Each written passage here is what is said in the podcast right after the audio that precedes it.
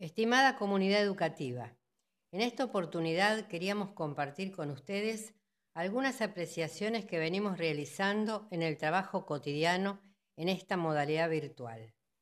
Podemos decir que no hay trabajo posible sin equipo y que cada uno, cada una, se ha convertido en actores y actrices en momentos que han superado todos los escenarios proyectados. Nosotros no estamos solos, porque nuestros estudiantes, el equipo de profesores, los tutores, secretaría, con el compromiso asumido nos enseñan todos los días.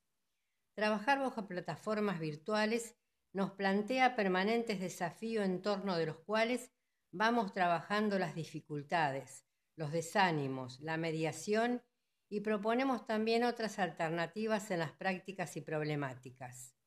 Asistimos en estos momentos a la construcción de espacios posibles para todos con una mirada pluralista, tal cual fue pensada en nuestro modelo educativo.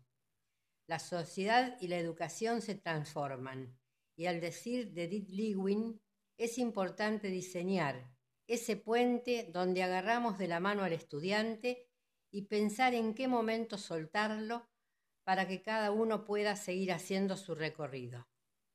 En nuestro caso, el Instituto Superior Charles Babbage va más allá de sostener la arquitectura, la estructura y los contenidos. También tiene en cuenta cómo mantener los vínculos, las interacciones y las relaciones con los estudiantes.